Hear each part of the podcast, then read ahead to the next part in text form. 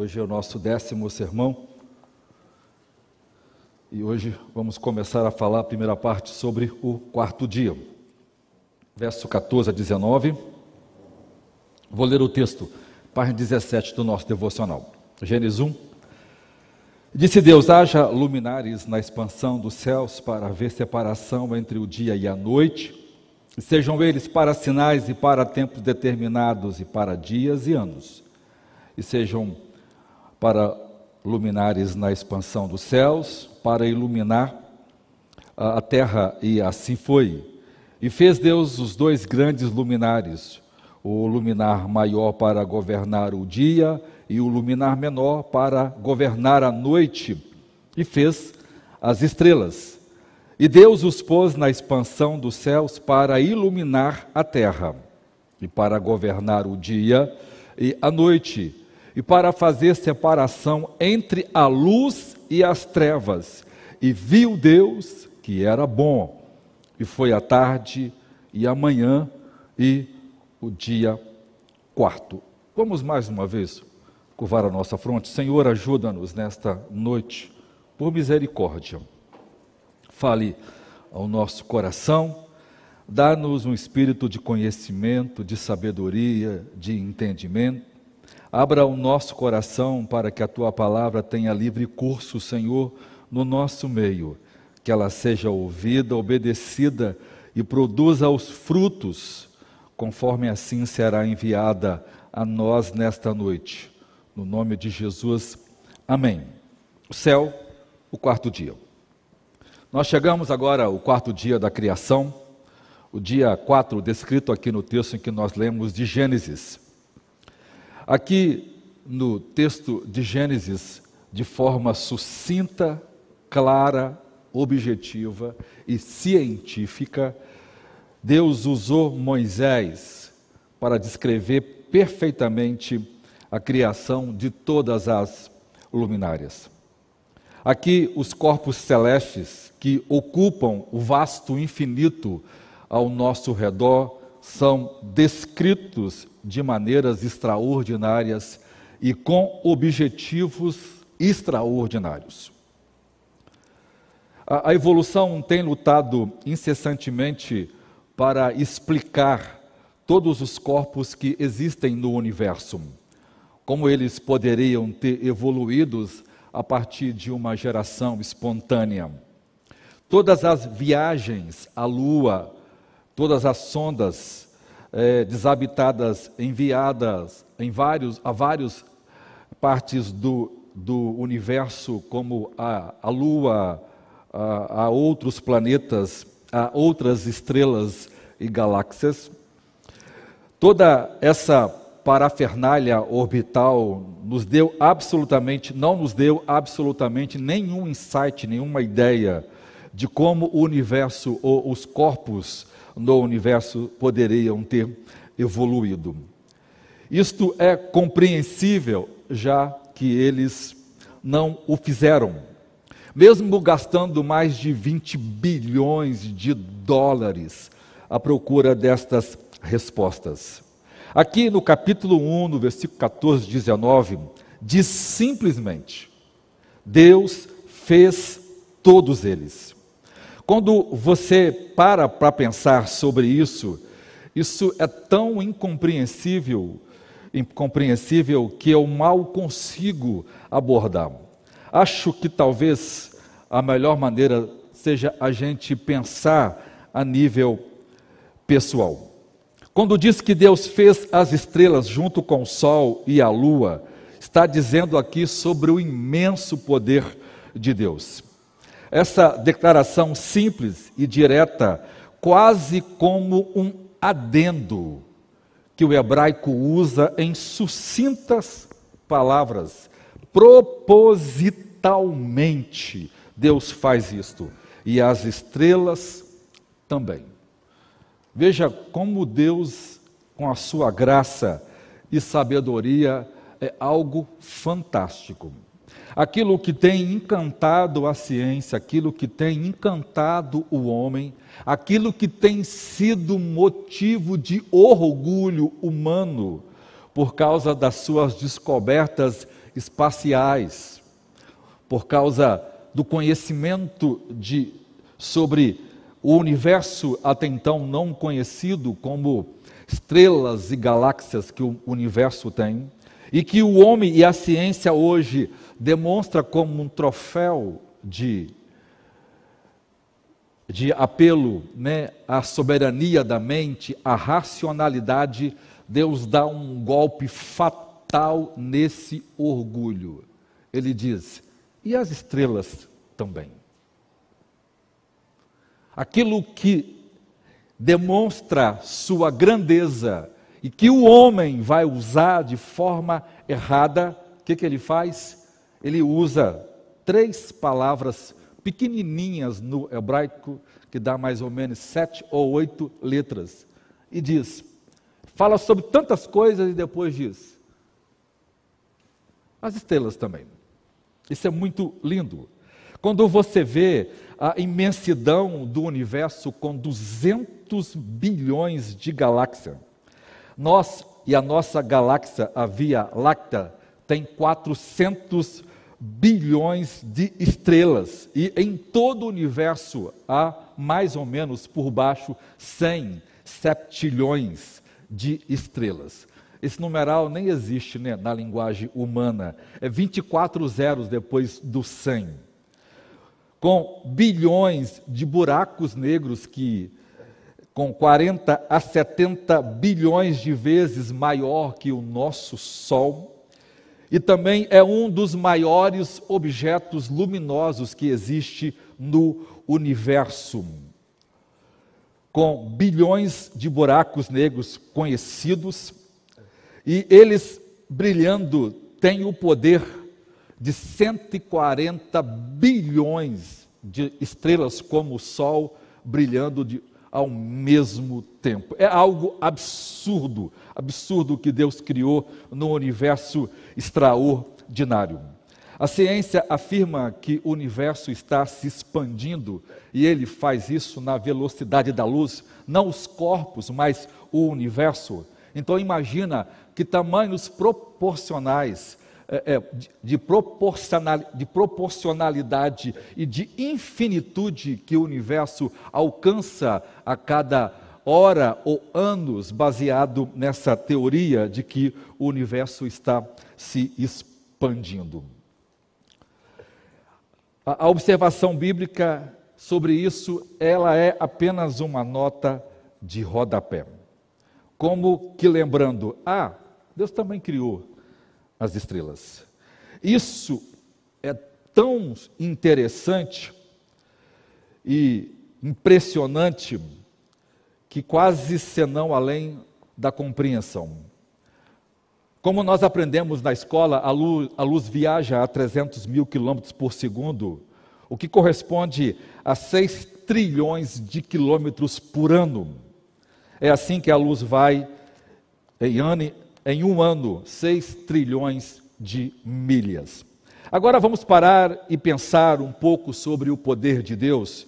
Ele criou todos os corpos estelares, ele criou todos os buracos negros, todas as estrelas, todas as galáxias, tudo quanto o homem tem descoberto.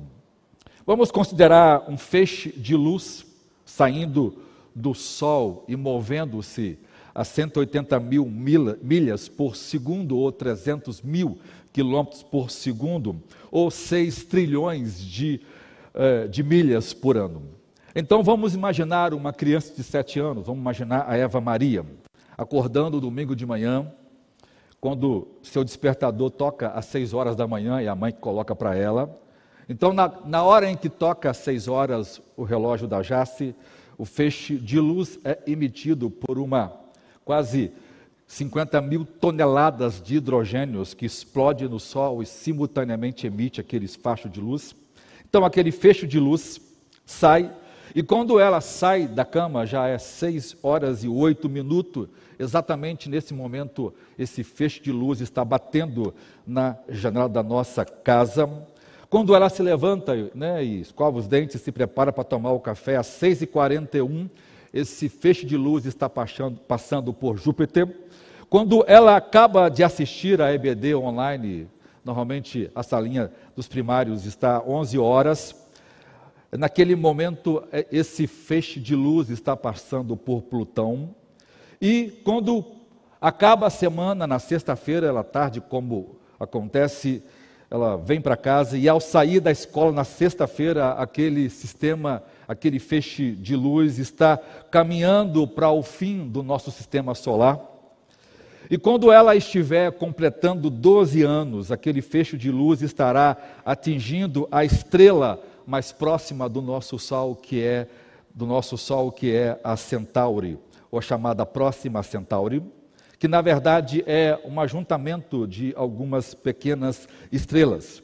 Com 19 anos, quando ela estiver cursando o terceiro ou quarto período da universidade, aquele mesmo feixe de luz estará deixando para trás de 12 a 18 estrelas na sequência da galáxia e talvez chegando eh, na, na escuridão galáctica bem próximo da constelação de Sagitária. Quando chegar lá, que ele estivesse dirigindo para o final da nossa Via Láctea, essa luz terá viajado 32 mil anos, ou seja, 6 trilhões de milhas por ano. Mas espera, ainda falta 50 mil anos para chegar ao final da nossa Via Láctea e, na nossa, e, e chegar na próxima galáxia. Quando isso acontecer, ela terá deixado para trás mais de 200 bilhões de estrelas. Agora lembre-se de que a Via Láctea é apenas uma galáxia do tamanho médio, não é a maior, também não é a menor. E sabemos que ela tem 200 e sabemos que o universo tem mais de 200 bilhões de galáxias espalhadas por esse universo que se expande a cada momento. E mais de 50 bilhões dessas galáxias já foram fotografadas pelo, pelas lentes e câmeras do telescópio de Hubble. Agora, esse nosso pequeno facho de luz viaja a mais de 80 mil anos, em ritmo de 6 trilhões de milhas por ano, para alcançar as nuvens de, Magalhães, que é a galáxia, ou uma série de galáxias mais próxima da nossa galáxia. E nós estamos então daqui a 160 mil anos no futuro. E o nosso feixe ainda está se movendo na mesma velocidade e ele vai enfrentar agora um espaço de 1,8 bilhões de milha para alcançar a nossa chamada galáxias de, de Andrômeda, que pode ser vista daqui da Terra a olho nu como uma pequenina estrela. E, e se esse faixa de luz, alguém viajando nele, olhasse para trás, veria a gente também como um pintinho branquinho, amarelinho, lá no ponto final do universo, como última coisa a ser visto se fosse uma noite de sol muito limpo. E só uma nota de rodapé aqui. A maioria das estrelas que nós vemos, na verdade, não são estrelas, né? São sistemas estelares girando em torno de uma massa central. E se esse nosso pequeno feixe de luz viajar mais alguns milhões e bilhões de anos, ele encontrará de veras o espaço aberto, então terá um caminho infindável. Até aonde nós conseguimos mensurar, ele terá viajado 20 bilhões de anos de viagem. Ele terá viajado mais de 200 bilhões de galáxias atrás de si e cerca de 100 septilhões de estrelas ao longo do universo. Quando a gente lê o Salmo 8, versículo 3 e 6, que diz assim: Quando contemplo os teus céus, obra dos teus dedos, a lua e as estrelas que ali firmaste. Pergunto: quem é o homem para que tu dele te lembres? E o filho do homem para que possa se importar com ele. Tu o fizeste menor do que seres celestiais e coroaste de glória e de honra. Tu o fizestes para dominar sobre as obras das tuas mãos e sobre os seus pés, sobre o seu comando, tudo tu o puseste. Tudo isso que eu descrevi aqui e que a ciência fica cada vez mais impressionada, diz o salmista que é apenas a ponta dos dedos de Deus. É uma obra pequena comparada ao poder que Deus tem. E isso é grandioso, mas Deus fez isso e encheu de glória e honra a pessoa de Jesus Cristo, o homem encarnado em Jesus Cristo, para que ele pudesse, por meio da raça redimida, que será os salvos na eternidade, poder dominar e explorar isso, porque o pecado roubou de nós, embora podemos ter um conhecimento limitado dessas coisas. Agora, pense comigo, toda essa grandeza está ali. A Escritura diz uma coisa fantástica no verso 16, 17. E Deus os pôs, os colocou na expansão, no espaço, com uma única função essencial: refletir sobre a terra. Sabe o que mais frustra, frustra os evolucionistas? aquelas pessoas cujo coração não entende a Deus, é que não existe nada igual à Terra no universo. Ela é única. Ela foi criada para ser o jardim de Deus. Ela foi criada para ser morada da noiva do Cordeiro. Ela foi criada para viver a raça redimida. Ela foi criada para um homem que não mais vai morrer, que não mais peca, porque ele foi será glorificado na ressurreição dos mortos, para que possa habitar e desfrutar do verdadeiro paraíso de Deus. Eu gosto daquele hino da harpa. Nesse tempo, terra e céu hão de ser a mesma grei, entoando aleluia ao meu rei. Então vamos começar. Primeiro ponto, então, a impressão digital. A pergunta que é frequentemente feita: como pode uma luz tão distante alcançar a Terra de forma tão rápida em uma criação de seis dias? Se o nosso pequeno feixe de luz leva centenas e milhares e bilhões de anos para chegar até onde nós conseguimos enxergar, então ele não leva, ele também não levou também não levou centenas de anos para que a luz dessas estrelas que ele vai alcançar também nos alcance. Ou seja, se a teoria da Terra jovem de 6 mil, 7 mil anos é verdade, se Deus criou o mundo em seis dias, como diz a Escritura de 24 horas, e se esse tempo é de 6 a 7 mil anos, como pode então uma luz de uma estrela a tantos bilhões de anos-luz de nós, para chegar aqui, fazer esse percurso em tão rápido, já que todas essas luzes estão chegando aqui? Essa, esse é um dos argumentos de alguns, de alguns cientistas eh, evolucionistas tentando né, provar que essa visão da criação não está correta. Existem, irmãos, várias maneiras de refutar isso, e eu vou começar a relacionar alguma para os irmãos. E hoje eu quero basicamente falar só sobre a importância da luz, para que, que nós entendamos o porquê Deus fez a luz no primeiro dia, antes da gente falar da criação das luminárias celestes. Então, o primeiro ponto aí, vamos ver alguns mistérios relacionados à luz criada por Deus. Primeiro ponto aí é a infinitude.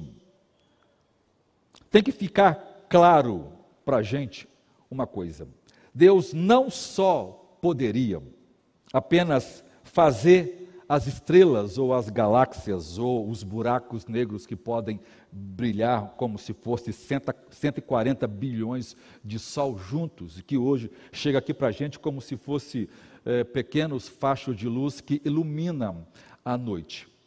Deus não só pode criar isso, mas também pode fazer uma coisa que nós não podemos esquecer. Deus pode fazer com que toda a luz intermediária desses astros, ao ser criado, esteja chegando a nós exatamente agora.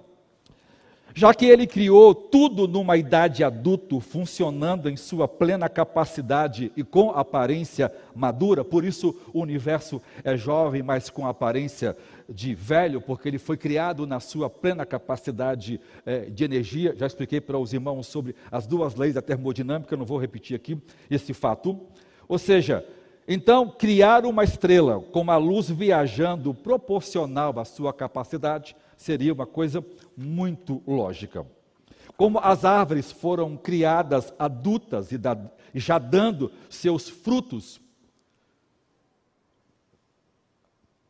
como o homem foi criado adulto, 30, 40 anos, com toda a sua capacidade intelectual, emocional, cognitiva, já dominando a língua, eu vou pregar isso para os irmãos especificamente no dia 6, também é verdade que a luz já existia, ela foi criada no primeiro dia, de acordo com o versículo 3 de Gênesis.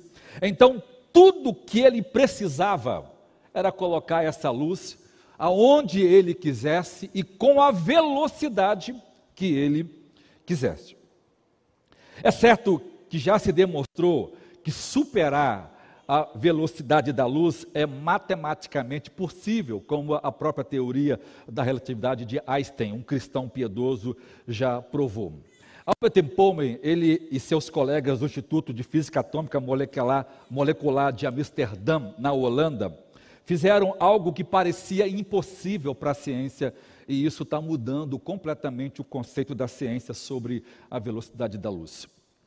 Eles criaram um dispositivo no qual a luz se comporta como se viajasse a uma velocidade nada mais, nada menos do que infinita. Mas eu realmente me inclino, depois de continuar a ler sobre esses assuntos, ao fato de, de que, como alguns cientistas dizem, no momento da criação, a velocidade da luz era possivelmente 10 bilhões de vezes mais rápida do que é agora. Vários é, astrônomos, astrofísicos de diferentes tempos e diferentes épocas, e ainda hoje há vários desses que comprovam de que a velocidade de luz medida a, na, nas sequências dos anos, desde 1600 até hoje, ela tem várias variações. Ela, ela começou com 7,6, chegou para 4,5 e hoje está a 3 alguma coisa que dá os 300 milhões que nós conhecemos. Essa é também uma possibilidade maravilhosa. Ou seja, Deus pode ter criado tudo de, do jeito que já está chegando até nós, ou a velocidade da luz no início era bem maior e é uma possibilidade defendida por muitos é, físicos, astrofísicos é, e astronautas e, e uh, astrônomos cristãos e peritos, doutores e defendem e como outros também não cristãos defendem tudo isso. Mas existe uma outra questão que não precisa nem de prova, é a chamada teoria de Einstein a chamada brecha da, dilação do, da dilatação do tempo. É, isso é prova de, de, de, de, de é chama? De Enem, né? Ah, né? Carte, né? a hipotenusa, sobre essas as questões daquele triângulo lá de, de cálculo. É, é, muito simples a questão. O que, que, que, Einstein descobriu e depois foi confirmado? Que, que é a dilação ou a dilatação do tempo? Ou seja, de qualquer forma, a escritura acerta, porque é, essa expressão de Einstein é fantástica. Ele provou isso, né, tem vários vídeos na internet provando isso, isso é muito legal a explicação, que o observador da Terra, que observa um outro, uma outra pessoa viajando a, a, a, a, a velocidade da luz, quem está observando daqui da Terra e e, que, e quem está viajando à velocidade da luz tem percepção diferente do tempo, e o tempo não é igual para os dois. Então ele vai fazer aquele, né, aquela linha que desce, depois ele faz aqui e faz os cálculos certinho descendo. E é muito, e, e é muito legal porque dentro da nave ele tem esse espaço e quem está fora até observando, né, porque ele faz isso. Né, vamos dizer que aqui está a nave, que está quem está observa. Então é, é, é, a altura, né, a altura, base e é fechamento do triângulo aqui. É, é, é um processo básico de matemática. Quero encher os irmãos com isso. Ou seja, a, a, a, o próprio triângulo já mostra para a gente que a parte do triângulo menor representa o tempo para quem tem, está dentro da nave, e a parte da, da, do, do cateto que está de embaixo representa o tempo de quem está fora. Aí, o que, que a dilação prova? Ela prova o seguinte: que uma pessoa que viaja a velocidade da luz, o tempo é diferente para ela do que aquela que está aqui. Isso foi perfeitamente mostrado naquele filme Os Vingadores, quando a, a, aquele indivíduo que viaja naquela né, do reino quântico lá, que ele volta, né, havia passado cinco anos, para ele havia passado cinco horas. Aquilo não é uma teoria, irmãos, aquilo é um fato. Isso já foi provado. É, se alguém puder viajar nessa velocidade. Então, isso, isso explica perfeitamente para a gente isso. Ou seja, a luz que nós estamos vendo daqui não varia, por quê? Porque nós estamos aqui imóvel, parado. Então o tempo conta para a gente direitinho. Aí é 20 bilhões de anos. Vamos dizer, daqui a pouco eu vou dar um exemplo para os irmãos de alguém que viajou, por exemplo, cinco, cinco, é, é, é cinco anos-luz a nossa, né, a, a, estrela mais próxima aqui. E, é, essa viagem demoraria mais ou menos aí uns quase um milhão de anos.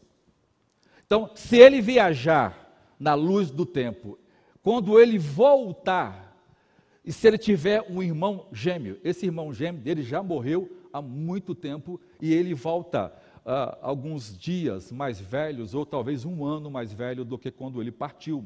Porque o tempo para quem vai e volta é, é diferente para quem está aqui.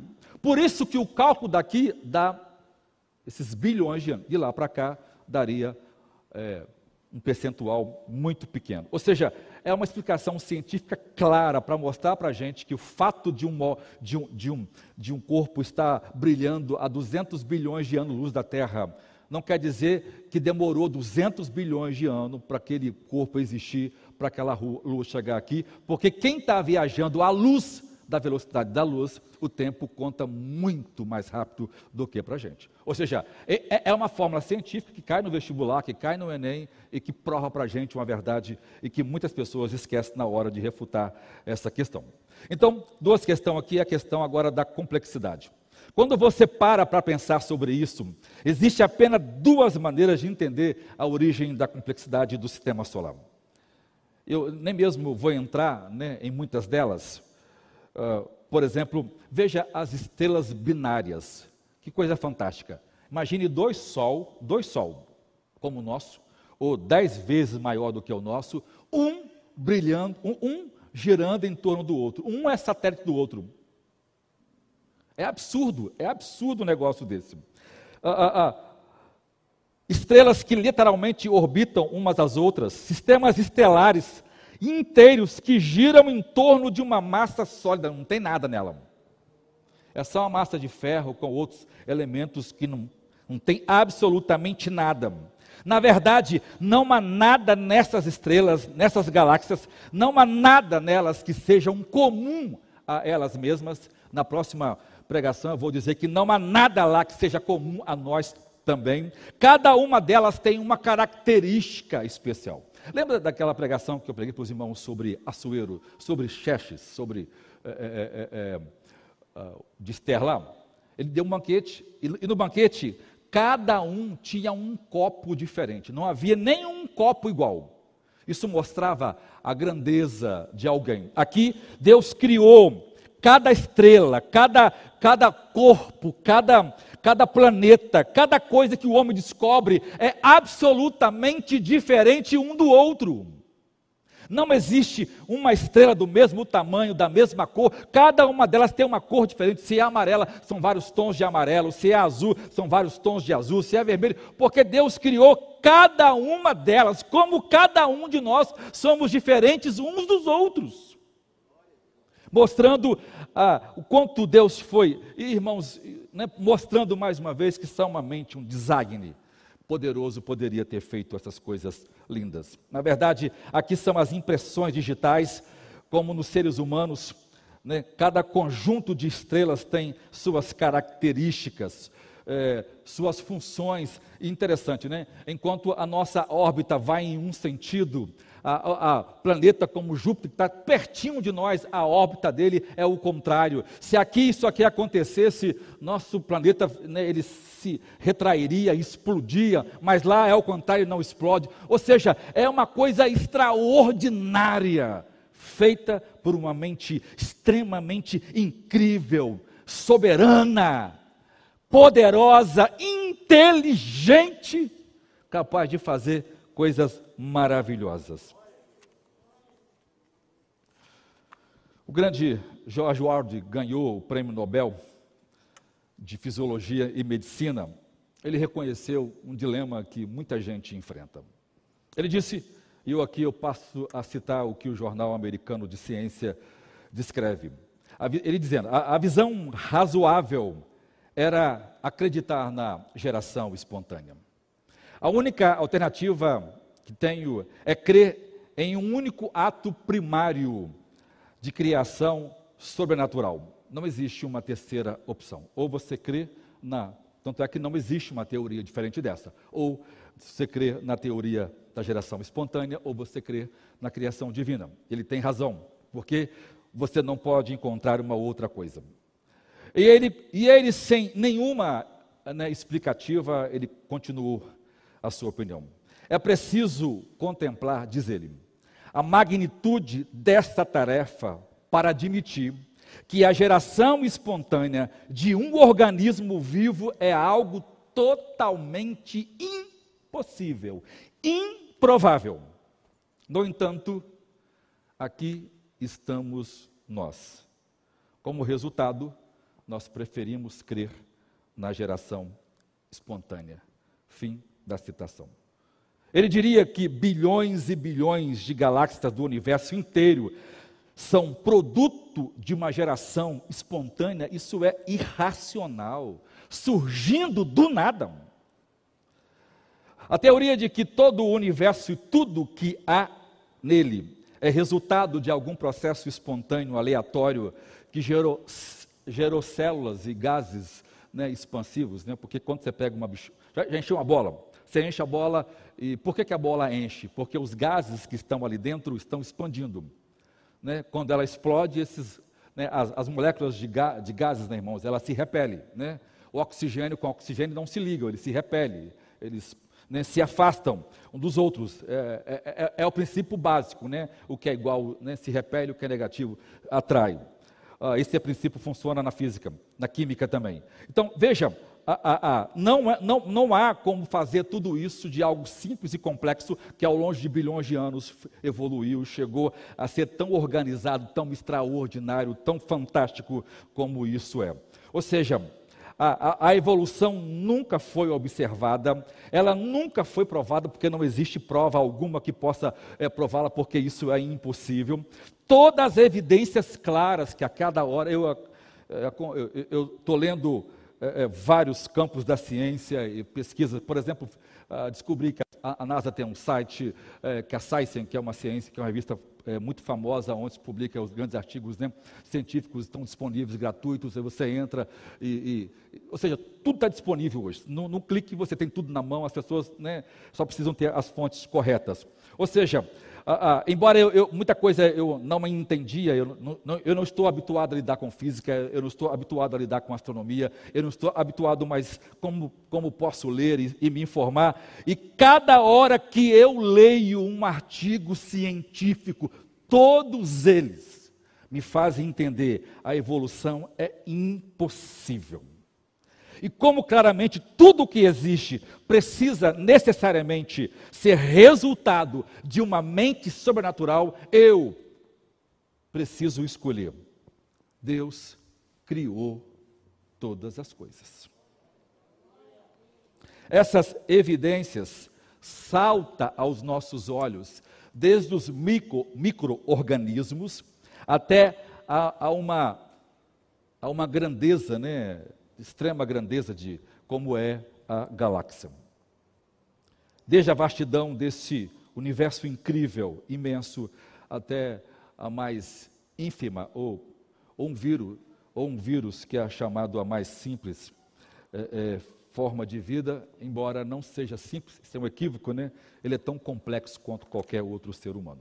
Agora vamos ver algumas impressões do DNA para entender o que eu quero dizer para os irmãos. Eu vou começar do reino, do reino orgânico e depois eu passo para as outras partes. Ah, esse é um material que toda a pregação eu falo para os irmãos a importância do DNA, porque ele, a descoberta do DNA, ele, ele refutou, ele colocou abaixo todas as pesquisas. Por exemplo, ah, ah, eu vou trazer da próxima aula, na próxima aula, nas próximas quarta-feira, os resultados mentirosos que os livros de química ainda traz de que Mendel, de que Mendel é, é, é, encontrou, né? Ah, vou mostrar para os irmãos, embora eu não, não, saiba, mas eu vou seguir um doutor em química explicando isso, como isso é uma mentira e continua sendo publicado como se fosse uma verdade absoluta. Agora, deixe-me falar um pouco do DNA. Existe em cada célula, eu, quero que você entenda, em cada célula do meu corpo, do seu corpo, uma, é, é, o DNA. Isso, você podia olhar para a sua mão e você vai ver que cada minúscula célula dessa tem um DNA, ou uma pequena faixa, uma fita, né, que é o DNA. É, é, ele é uma cópia de informação codificada, como se estivesse enrolada em uma bobina. Uh, e em cada célula do seu organismo está essa bobina. Ela tem 46 segmentos ou moléculas ou genes de DNA. Uh, e essa pequena célula opera a partir dessa pequena bobina e do código nessa bobina. Então, cada célula do seu corpo tem tudo isso, com esses 46 segmentos de DNA, e se nós desenrolássemos essa bobina, nós teríamos mais ou menos algo do tamanho de um metro e meio a dois metros de comprimento. Embora ela fosse muito fininha e talvez não pudesse ser vista a olho nu, ou talvez alguns micro, microscópios não conseguiriam, porque ela é muito fininha, mas ela tem dois metros. No entanto, ouça isso: se todo o, o DNA do seu corpo fosse unido, né? pegasse dois metros, conectasse com mais dois metros, considerando que o nosso corpo tem por baixo 100 bilhões, 100 trilhões, desculpa, 100 trilhões de células. E muitos acham que é muito mais do que isso. Então, se cada uma dessas fossem colocadas juntinho, daria para a gente ir lá na Lua e voltar meio milhão de vezes. Dava para ir, ir e voltar meio milhão de vezes. Isso apenas uma pessoa. Se todos os trilhões de células do meu corpo e cada célula se desenvolvesse, nós teríamos exatamente meio milhão de vezes.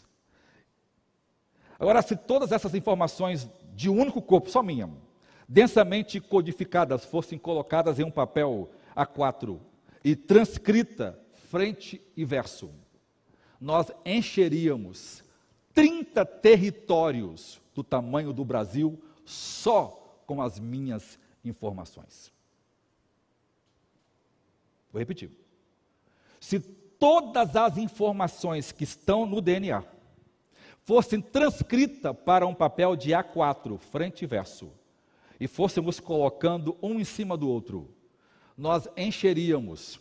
O Brasil tem 8, mil, 8 milhões 500 e tantos mil quilômetros quadrados. Nós encheríamos 30 Brasil, 30 Brasil, só com as minhas informações. E desse conhecimento, o homem não tem nem 10%. Ou seja, nosso corpo é incrível. Nós fomos criados para viver eternamente. Nós, o nosso DNA, ele se autoconstrói, se autoconserta.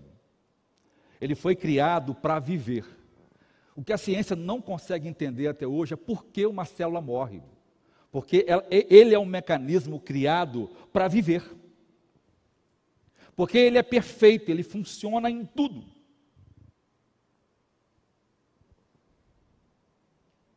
Quando eu mostrar esse sistema de reparação, os irmãos vão ver que coisa louca. Mas o pecado entrou e então nós morremos. O Salmo 139 diz que nós fomos criados de um jeito terrivelmente maravilhoso. Outro exemplo simples para a gente de complexidade é o cérebro. A mais vasta, a mais vasta complexidade do universo, você pode olhar e ver também no, no nosso cérebro. Agora, vejam, o nosso cérebro tem cerca de 100 bilhões de conexões elétricas. Você entende isso? 100 bilhões de conexões elétricas. É 10 é elevada à 14 potência. Na verdade, o nosso cérebro tem mais conexões elétricas do que todos os aparelhos elétricos que existem no mundo. Mas tudo isso se encaixa num litro de um, daquele litro de Coca-Cola, mais ou menos, ou menor um pouquinho, né? Aquele pequeno de um litro, né? Encaixa ali e opera por 70 anos. E sabe quanto ele gasta de energia para operar esses 100 bilhões de ligações elétricas? Apenas 10 watts. Ou seja, alguém fez isso de um jeito espetacular que a evolução não poderia. Um gasto absurdo de energia. Conexões maior do que tudo quanto há no mundo consumindo energia. Mas funciona perfeitamente com 10 watts de potência. Vindo de pizza, de cachorro quente, de lanche que a gente come. Então, veja sobre isso. Então, a única visão razoável de que o universo foi criado por Deus, e isso não pode ser diferenciado. Ou seja, o ser mais poderoso, mais complexo e mais inteligente do que nós jamais poderíamos imaginar. Aliás, nós não precisamos imaginar, né? Nós não precisamos nos perguntar como Deus fez. Ele mesmo nos contou e nós temos a conta. Por isso eu li fontes e fontes para a gente chegar a isso. E nós não precisamos de nenhuma dessas explicações. Em seis dias, Deus fez. Em um dia, Ele encheu o universo com todas as estrelas, o Sol e a Lua. E agora a gente vai voltar o texto, porque o texto para a gente é suficiente. A regra bíblica é esta: eu creio, eu creio, por isso eu entendo. Nenhum dos irmãos precisam entender de física, de astrofísica, de astronomia para poder crer nisso. Porque a crença é uma a fé é algo não que ela seja irracional, mas ela é um elemento muito extraordinário, porque a gente crê, então a gente entende. Ninguém vai entender para depois crer, porque o processo eu criei, por isso falei. Eu creio, por isso eu entendo. Aqueles que creem, Deus dá prova clara da sua existência, da sua existência. Aqueles que não creem, Deus torna essas provas obscuras. Então vamos lá ao ponto 2, o quarto dia. O versículo, o versículo 1, um, Deus começa a dizer, né? No princípio Deus criou os céus e a terra. Essa declaração resume toda a criação do universo então, o ponto 1 um é a nossa categorização. O filósofo evolucionista Herbert Spencer morre em 1903 e antes de morrer, ele disse que tudo que há no mundo se resume em cinco categorias. Ele diz que tudo se resume em tempo, força, ação, espaço, matéria. Mas a única categoria científica que se encaixa perfeitamente nessa ideia é a que Gênesis 1 e 1. A ciência não pode explicar, ela não tem essas cinco categorias disponíveis, mas a Escritura tem to, tudo isso se encaixa perfe, é, é, perfeitamente e o texto de Gênesis afirma isto categoricamente. Ou seja, tudo o que existe no universo está categorizado aqui em Gênesis 1 e 1. No princípio, o tempo. Deus, a força ou a energia inteligente criou a ação, o espaço, os céus e a matéria, a terra. Todos esses elementos estão aqui nesse primeiro verso de Gênesis. Aqui nós temos uma visão geral de como Deus fez tudo quanto nós conhecemos agora.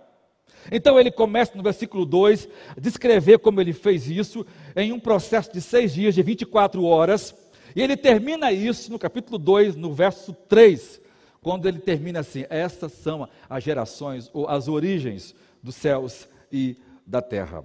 Então, a criação dos céus e da terra, a história dos céus e da terra sendo criadas, começa então no primeiro dia. Deus fez o material, os elementos, os átomos estavam lá, e no primeiro dia, Deus cria uma das criações mais extraordinárias de toda a criação. Deus criou a luz. O verso 2 a 5 diz: E havia trevas sobre a, a superfície das profundezas que cobria a terra, e o Espírito de Deus pairava, né, guardava ali, e Deus disse: haja luz, e houve luz, e Deus separou luz das trevas. Ou seja, no primeiro dia, todo o material de fazer a terra estava debaixo das águas, e havia uma escuridão tremenda, e o Espírito Santo é, pairando sobre isso. Então ele, no segundo, e então ele cria a luz, no segundo dia, ele faz separação entre águas e águas, e metade dessas águas sobe para a superfície, um, né, um pouco se torna nuvens, e essas nuvens ficam mais densas, depois no dilúvio é que isso é modificado. Mas o resto de água vai para cima do, do, do, do universo, já expliquei isso para os irmãos, né, os, os, fenômenos gasosos, atmosféricos, químicos que acontecem, o estrondo, né, o Big Bang, vamos dizer assim, o, o, Big Bang do bem, né, porque o Big Bang da ciência é uma mentira. O Big Bang de Deus de explodir tudo isso para que água subindo, se formando, se, é, é, elementos se juntando, se transformando, né, elementos que não podem se fundir. Você não consegue unir duas, duas moléculas de oxigênio. Você não consegue. Não existe força, irmãos, humana. Não há, não há no mundo, não há no mundo um jeito de unir duas moléculas de oxigênio. Por quê? Porque elas se repelem. Elas se repelem. Mas o poder de Deus uniu. Fez coisas extraordinárias por meio do seu poder. Então, a expansão que ele chamou de céus, aonde vem o espaço sideral, aonde vai ser colocado essas luminárias. Por isso, a ciência não consegue explicar a origem do espaço sideral. E ela diz que ele continua se expandindo e se expande na velocidade da luz. E à medida que as galáxias, por exemplo, a Lua se afasta da Terra, o Sol se afasta da Terra, né? A cada ano é um, dois centímetros, isso vai mudando, mudando. A ideia é que isso aumente Uh, e há outras razões para isso, depois vou pregar quando falar sobre 2 Pedro sobre isso, mas ou seja, uh, uh, eles ficam loucos, porque a proporção que isso vai aumentando, os comprimentos de ondas de luz também vão aumentando, porque a luz tem né, essa, essa essa onda uh, uh, senodal, né, de, de começar e não ter fim, de fazer essas curvas, e essas curvas são mais fininhas, mas a proporção que, que vai aumentando o, o, o espaço em que a luz percorre, percorre, ela ao invés de ficar mais assim, ela fica menos acentuada. Isso mostra né, que, há, que existe afastamento. Ou seja, isso tudo são respostas que os homens não têm. Por outro lado, nós não conseguimos medir o tamanho do universo. A teoria mais aceita hoje é que ele é infinito, porque ele está se expandindo a uma velocidade absurda. Mas a demonstração da cosmologia observacional é que ele é homogêneo, ele tem semelhança de composição, ele é plano, ele não é uma curvatura, então ele é, ele, é, ele é, como se fosse uma folha de papel que é infinita em todos os lados, né? o tempo todo. Ou seja, isso é, explica perfeitamente a expressão de Pedro, né? que, o, que, o, que o céu, né? de Mateus, né? que o céu se enrolando, né? explodindo, é, pegando fogo, literalmente o universo fazendo isso no final dos tempos, quando Deus julgar os homens e recriar essa terra. No terceiro dia, então, Deus separa as águas e faz um único oceano e um único continente, já pregamos sobre isso. Ou seja, agora que a atmosfera está criada, que tudo está preparado, no quarto dia ele então vai criar os luminares. Mas antes de eu entrar propriamente nisso, eu quero voltar ao versículo 3, a luz. Então, a minha terceira parte aí, a criação do universo material, e a característica mais importante do universo material foi a luz. A ciência, irmãos, nunca conseguiu explicar a luz. A luz é um elemento em estudo, há muita coisa que não se sabe sobre ela. Ela já foi ensinada que era uma onda, e como onda, né, ela tem certos é, é, limites. Depois ela, é, ela foi criada como, foi entendida como uma frequência, e como frequência ela viaja em espaços é, é maiores, em espaços mais infinitos. Ou seja, a, a, a, é, essa luz extraordinária, essa luz brilhante, criada por um Deus que é luz imanente, que mora em luz inacessível, né? Esse Deus inacessível iluminou sua criação com algo brilhante que fala da sua glória, e a luz já existia antes de sol, antes de estrela, antes de qualquer outra coisa existir. Elas são permanentes condutoras de luz, a própria ondas eletromagnéticas que a luz possui. Ah, e essa luz, a existir, ela separou é, inicialmente a luz de trevas. Agora, a, a, imagem que tudo isso sugere quando Deus cria a luz e que ela separa as trevas, né, e a gente precisa começar a perguntar então, o que é essa luz? Primeiro, uma indefinição. A luz inaugurou aquilo que nós chamamos de medida de tempo, porque começaram a surgir períodos de dia e de noite. Ou seja, intervalos regulares começaram a ser intercalados com tarde e manhã. O versículo 5 diz que Deus chamou de luz dia e trevas noite. Então houve tarde e manhã e o primeiro dia. Então aqui começou o ritmo de dias e noites, com um dia comum de 24 horas, caracterizado por tarde, por tarde e manhã. Aí, aí você vai para um comentarista bíblico, ele fala assim: então, esse dia não era dia de 24 horas, porque o sol ainda não existia. Irmãos, até a nossa filha de 7 anos sabe, né? até né, nós deveríamos saber que o dia tem 24 horas não é por causa do sol, o dia tem 24 horas porque é a lua, é porque é a Terra, o sistema de rotação da Terra que determina, ela demora 24 horas para fazer a sua volta. Então, uma parte dela estava na, na luz e outra parte estava em trevas. Se colocar esse meio-dia, meio-dia, né, a parte ela está é, na escuridão e parte na luz. Ou seja, quem define dia não é o sol, o sol define os anos. Uh, quem define meses é a, a, a, lua e a terra que estão girando em torno do, do sol. Mas o dia é porque a terra gira em torno de si mesmo, o mês é porque a, a lua gira em torno da terra, e uh, o ano é porque a terra e lua giram em torno do sol. Ok, irmãos? Então, nós temos aqui dia 24 horas, né, porque o Sol determina isso. É porque que determina isso é a Terra, não é o Sol. Então, às vezes a gente vê muitos comentaristas fazer isso, mas é um erro básico de, de é, astronomia. Agora,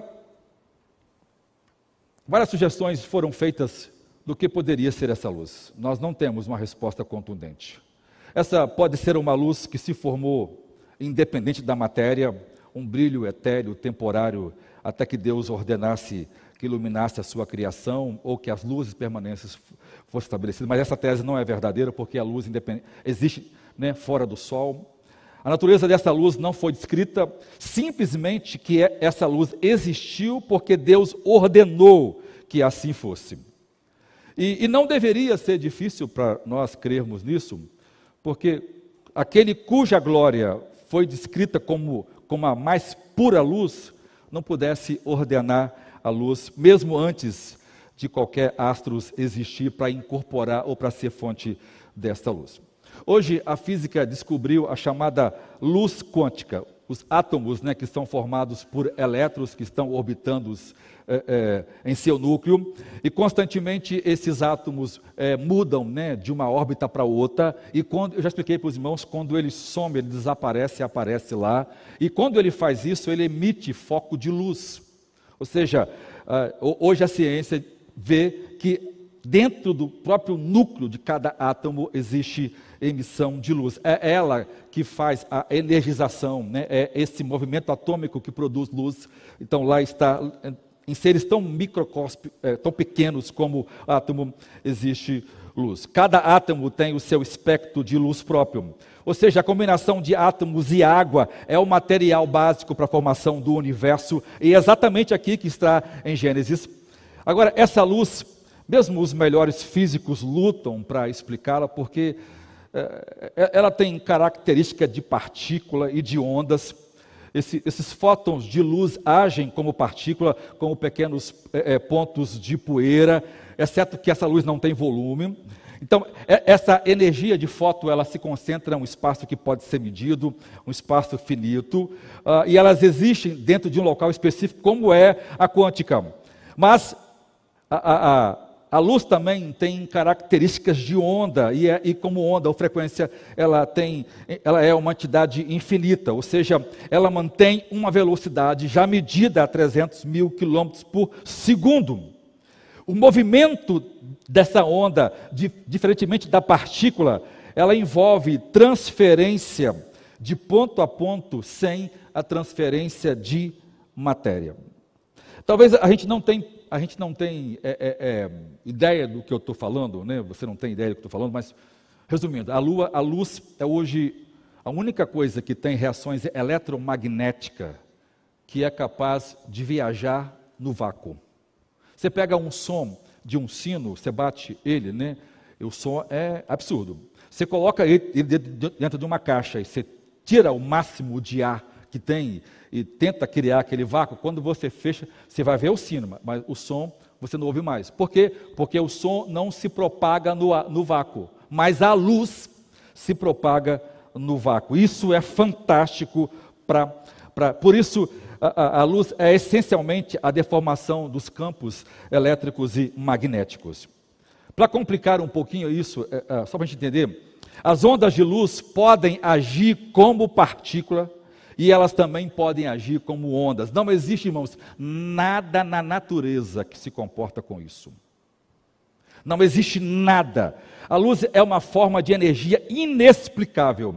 Ela é essencialmente uma, uma radiação eletromagnética, incluindo qualquer frequência de radiação de ondas longas, como ondas de rádio, microondas, infravermelho, ultravioleta, raio-x, radiação gama e muitos outros. É, ah, no meio de tudo isso está a luz visível, que é a luz que nós vemos, né, como arco-íris. É, é, as diferentes cores são simplesmente comprimentos de ondas de luz é, no espectro que a gente vê. Ou seja, é, essa luz que nós vemos não é uma luz pura, é, é o resultado de, da junção de, várias, de variáveis de luz. E, e, e a aparência de tudo o que vemos é o resultado como ondas se refletem. Mas a luz em si, ela é infinita, ela é invisível aos olhos, a não ser que ela esbarra em algum corpo material e ela então ela vai refletir. As múltiplas frequências nos permitem, por exemplo, é, ter estações de rádio com frequências de ondas curtas no FM e ondas longas no AM.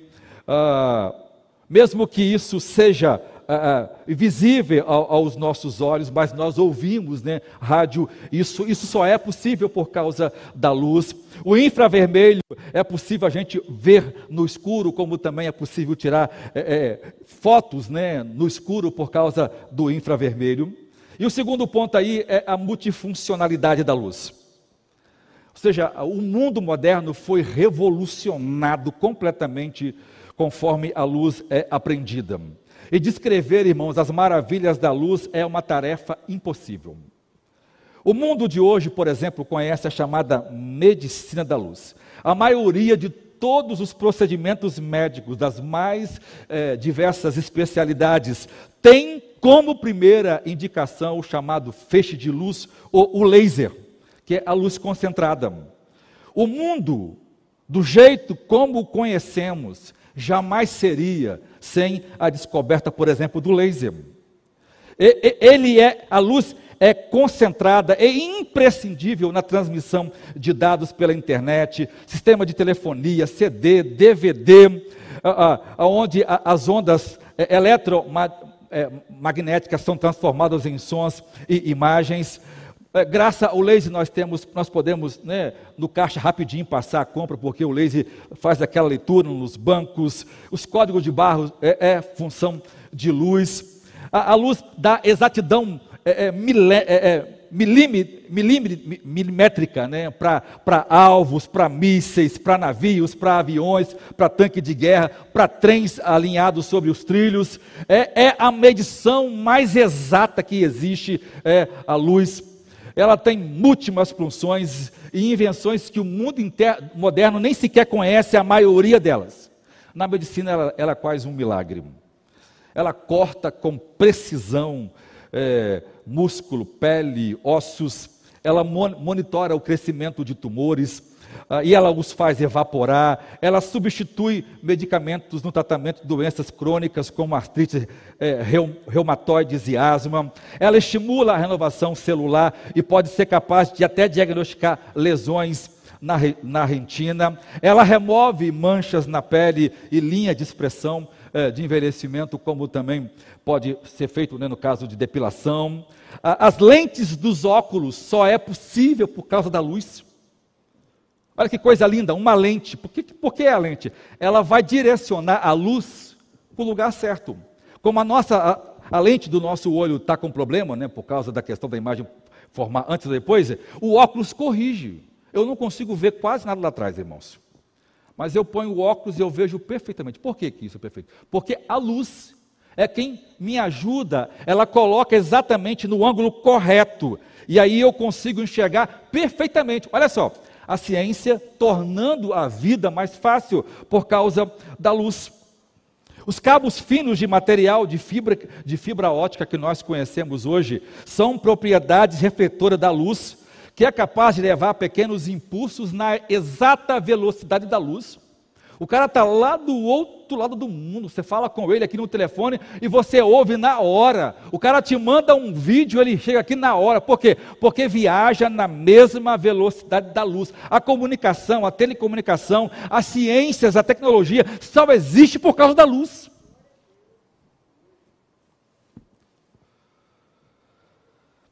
Esses pulsos Basicamente, são sinais brilhantes que acendem e apagam rapidamente, permitem que os modernos cabos submarinos transmitem ligações telefônicas, digitais, imagem de vídeo e outras formas de dados de continente para continente, literalmente a 300 mil quilômetros por segundo. Tudo isso é possível graças às maravilhosas propriedades da luz, as suas ondas, diferentemente de ondas de choque e de e de outras que não podem viajar no vácuo. Esse é o grande milagre de Deus ao criar a luz. Terceiro, a invisibilidade. Todavia, a luz não pode ser vista pelo olho humano a não ser que ela interage com a matéria. Um feixe de luz brilhando no céu à noite seria invisível se não houvesse aquelas pequenas partículas de gases ou de poeira, nós não veríamos ela.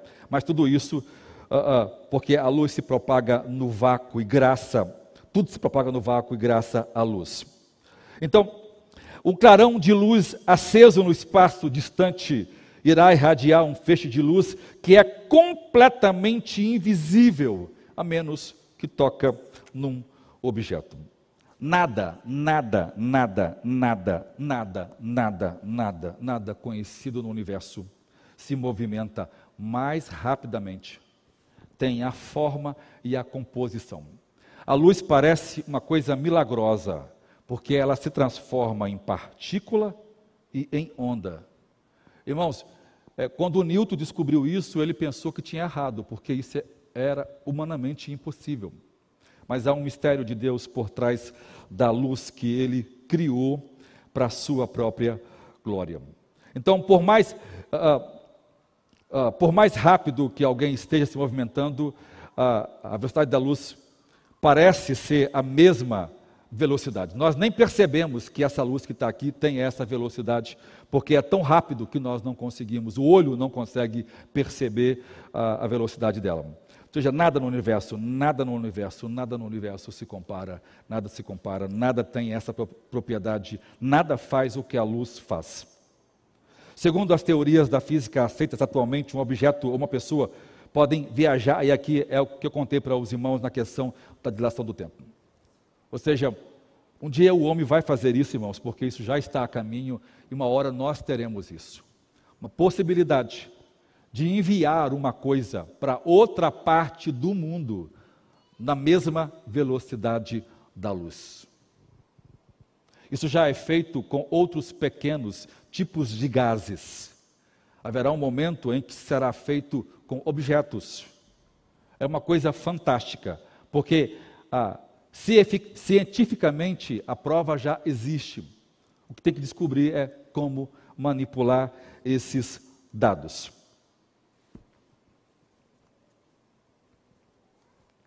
Outra coisa interessante, fundamentalidade.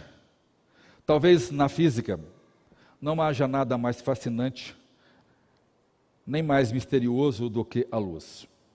A luz é a única fonte de calor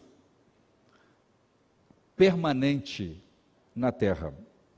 Sem a luz, a vida na terra seria impossível.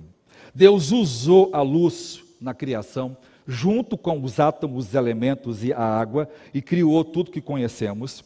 E todos os mecanismos modernos que nós conhecemos dependem unicamente da luz, se for transferir energia. Homens, animais, plantas, o vento, o ciclo das águas, as estações do, do, do, ano, as ondas do oceano cessariam se a terra permanecesse em escuridão por muito tempo. A terra iria rapidamente se congelar e tornar fria a um estado impossível de vida, porque a luz não estava aqui batendo e todos nós teríamos é, é a nossa pele sendo desaparecendo como se estivesse deteriorando, porque não há troca de vitaminas que o sol proporciona. É absurdo isso, né? Isso é fantástico e é em virtude da temperatura e do ambiente que seria criado e seria impossível a vida sem a luz. As pessoas dizem: você não pode ter luz brilhando por todo o lugar sem estrela, sem nenhum sol, sem nenhuma luz, porque a luz que nós conhecemos vem dessas fontes. Então ela diz: então já que não, não existe, não havia é, o sol nem as estrelas no terceiro dia, então como Deus poderia criar a luz, é, criar as plantas, já que as plantas precisam fazer a fotossíntese? As pessoas esquecem, né, irmãos, que a fotossíntese é feita por causa do calor. E onde há luz, há calor, há troca de gás carbônico com oxigênio e isso cria uma relação muito perfeita que vai ser a nossa pregação mais tarde. Ou seja, tudo que Deus fez está conectado com a verdade da existência, da primeira coisa que Deus criou quando disse haja. E a primeira coisa que ele disse, haja luz. Deus poderia ter criado tantas outras coisas, mas a primeira coisa que ele criou foi a luz. E tudo que ele criou, ele, ele olha e diz: E viu Deus que a luz era boa. Esse é o refrão que aparece em todo o relato bíblico da criação.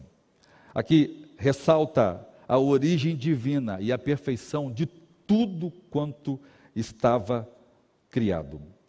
A criação aqui, interessante que Deus termina e Deus fala uma coisa muito diferente daquilo que ele fala das outras coisas. Aqui ele fala: "E a lua e a luz e viu Deus que a luz era boa". Nas outras Deus diz: "E viu Deus que isto era bom". Aqui Deus fala da luz. Por quê?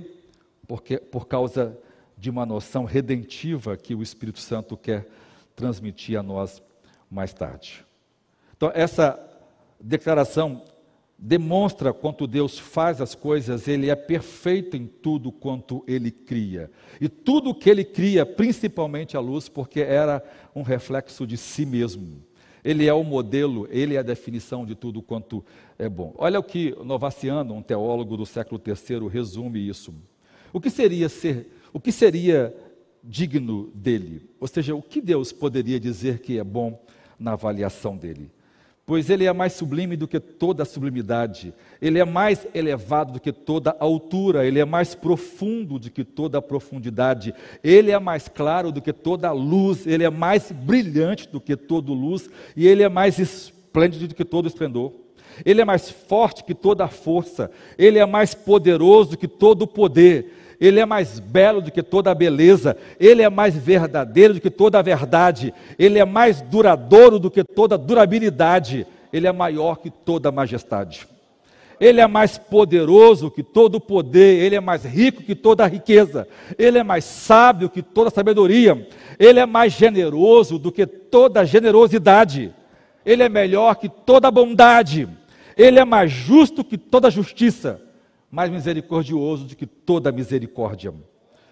Toda é, esse, todo esse tipo de virtude é necessariamente menor do que aquilo que Deus é. Ele é a fonte de todo bem. E a própria criação, em seu estado original, reflete a bondade de Deus.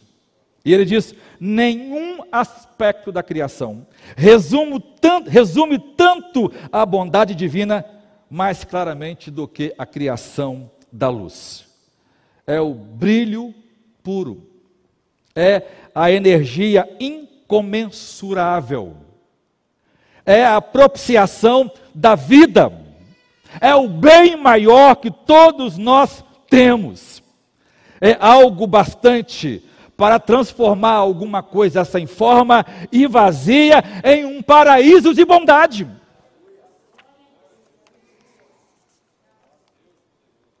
A energia que permeia o cosmo vem da luz.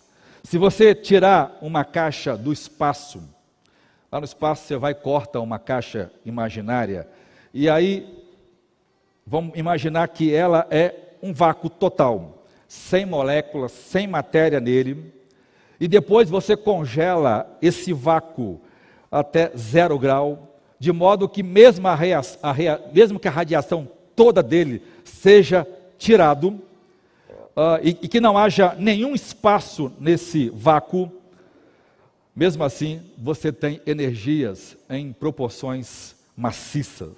Isso é reconhecido como chamado energia, como a chamada energia ponto zero. Ela preenche mesmo o vazio do espaço. Ela preenche mesmo o vácuo. Onde nada vai, onde nada tem, a luz está. Parece a justiça de Deus, né? Parece a onipresença de Deus, né? Que está em todos os lugares e preenche tudo. Muitos cientistas acreditam que um volume de espaço vazio, menor do que uma xícara de café, vamos imaginar que ao invés de ser uma caixa, seja uma xícara de café do tamanho médio, tamanho de um copinho daquele que toma água.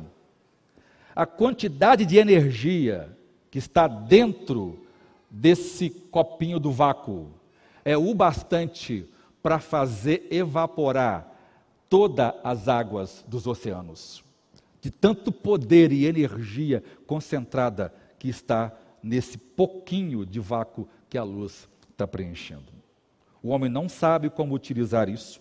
Não existe, não existe tecnologia para isso, mas Deus criou tudo isso. E as pessoas perguntam: de onde vem essa energia? Ela não é gerada, não tem um dínamo. Ela é criação de Deus. Ela, essa energia tornou inerente na criação original, na matéria e no espaço, quando Deus disse: haja luz e houve luz. No primeiro dia, Deus criou a luz. No quarto dia, Deus criou os luminares, por meio dos quais as luz, a luz seria transmitida. No segundo dia, Ele criou, a, a, a, Ele separou a água para que, que ela pudesse ser combinada com, com o quinto dia, onde os peixes iriam habitar. No segundo dia, ele criou os céus acima, para poder depois os, os pássaros habitar na expansão. No terceiro dia, ele criou árvores e plantas, para que no sexto dia o homem e os animais pudessem habitar aqui. Portanto, aqui há um paralelo maravilhoso. Deus cria tudo de forma equilibrada para que a luz pudesse dar beleza, forma e graciosidade a isso tudo. Os animais se comportam muito diferente uns dos outros. Alguns, principalmente na questão da beleza estética. Alguns animais é, principalmente né, na questão sexual. É, alguns animais são atraídos né, pela fê a fêmea que o atrai, ou o macho que o atrai, é por causa da cor dos olhos. Outros é por causa da cor ou tamanho dos pelos. Em outros animais, como os leões, é a juba, a cor da juba é, atrai né, leões com juba mais amarelados são mais preferidas do que leões com jubas que não são amareladas. Há outros animais que são atraídos por causa do canto. Cantou bem aquele, aquele, daqueles animais que mais cantou a, a, a fêmea o escolhe. Mas o conceito de beleza humana é fantástico. Deus deu os olhos, que tem a capacidade de absorver mais de 100 trilhões de cores ao mesmo tempo.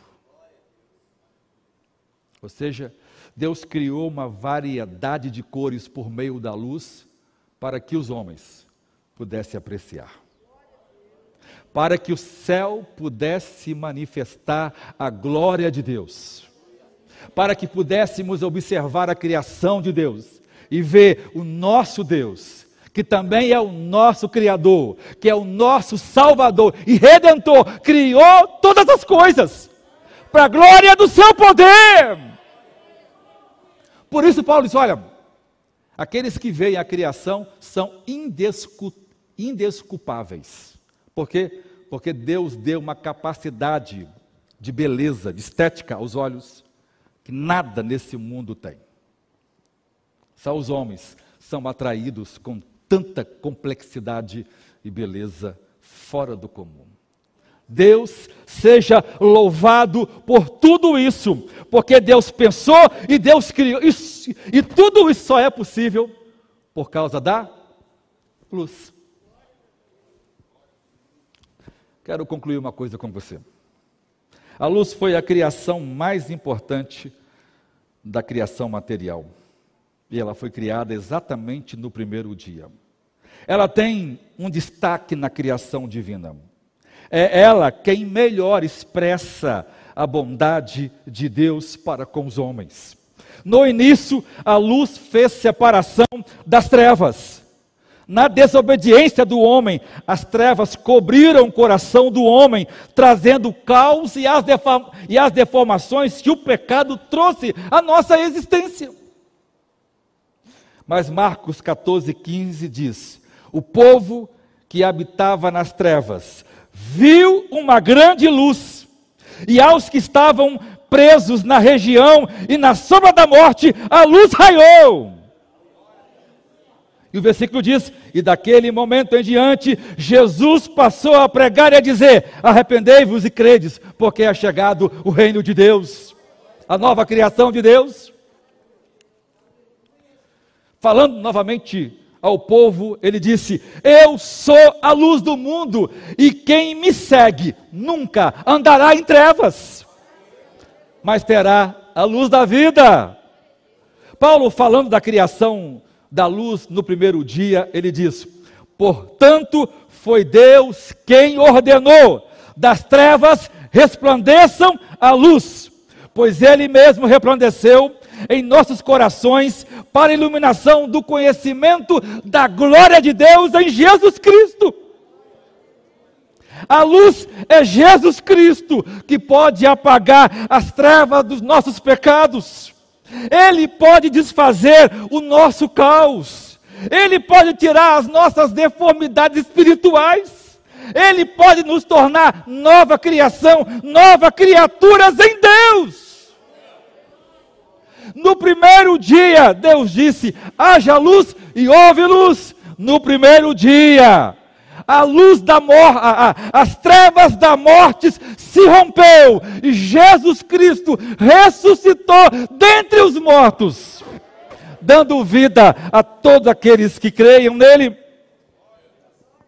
Efésios 1,18, Paulo diz: Pois no passado vocês eram trevas, mas agora vocês são luzes, então devem andar como filhos da luz. Pedro diz: sendo assim, nós temos ainda a mais concreta ou verdadeira palavra dos profetas. E nós fazemos muito bem se nós prestarmos atenção nela. Como uma candeia que brilha nas trevas, até que todo dia se ilumine e a estrela da alva, da manhã, que é Jesus Cristo, nasça nos vossos corações. E ele continua, Pedro dizendo: Vós sois a geração eleita, o sacerdócio real, a nação santa, o povo adquirido. Vós sois propriedade exclusiva de Deus, cujo propósito é proclamar as grandezas daquele que vos chamou das trevas para a sua maravilhosa luz. E a gente chega em Apocalipse 21, 23 e 27. O Espírito diz: Mas a cidade, mas o lugar aonde nós vamos morar. Não precisa de sol, nem de lua para brilharem, pois a glória de Deus a ilumina, e o Cordeiro é a sua lamparina. As nações andarão na sua luz, e os reis da terra trarão a sua glória.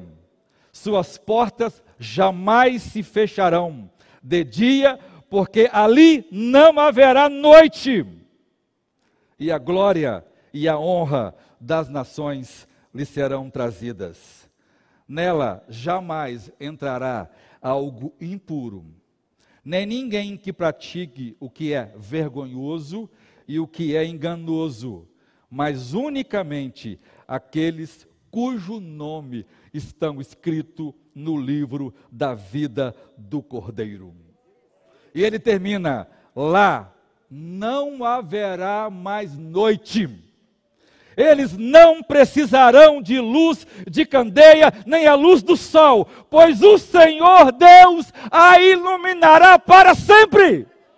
E eles reinarão para sempre. Glória seja dado a Deus a luz inacessível, que criou todas as coisas, é que fez com os seus dedos aquilo que na quarta-feira eu vou gastar um tempão para mostrar a grandiosidade do universo, e que Deus olha para isso e diz: e as estrelas também?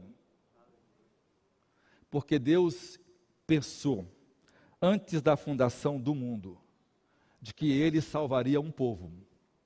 E ele escolheu dar um lar para esse povo. E ele tornou esse lar o melhor lugar do universo. O pecado entrou, ele destruiu isso no dilúvio. Ele vai destruir isso no final com os elementos ardendo em fogo. E ele vai recriar novos céus e nova terra, aonde habita a justiça e a paz para sempre. Nunca mais haverá trevas. Nunca mais haverá dor. Nunca mais haverá absolutamente nada que nos entristeça, porque o gozo eterno, a alegria eterna pertence à humanidade redimida em Jesus Cristo.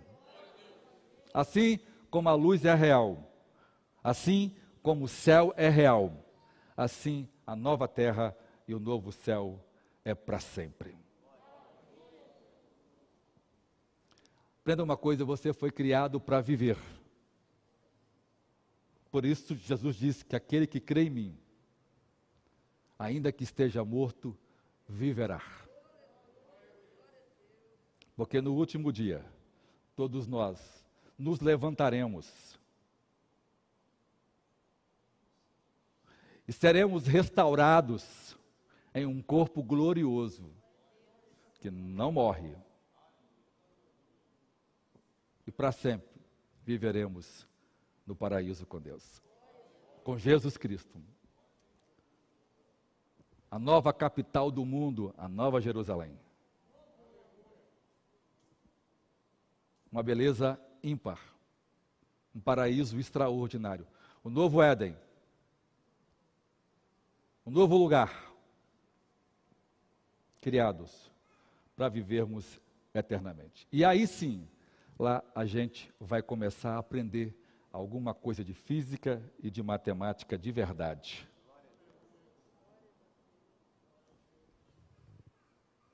Eu sei que muitos de nós no céu vão querer fazer tantas coisas e haverá coisa demais para fazer.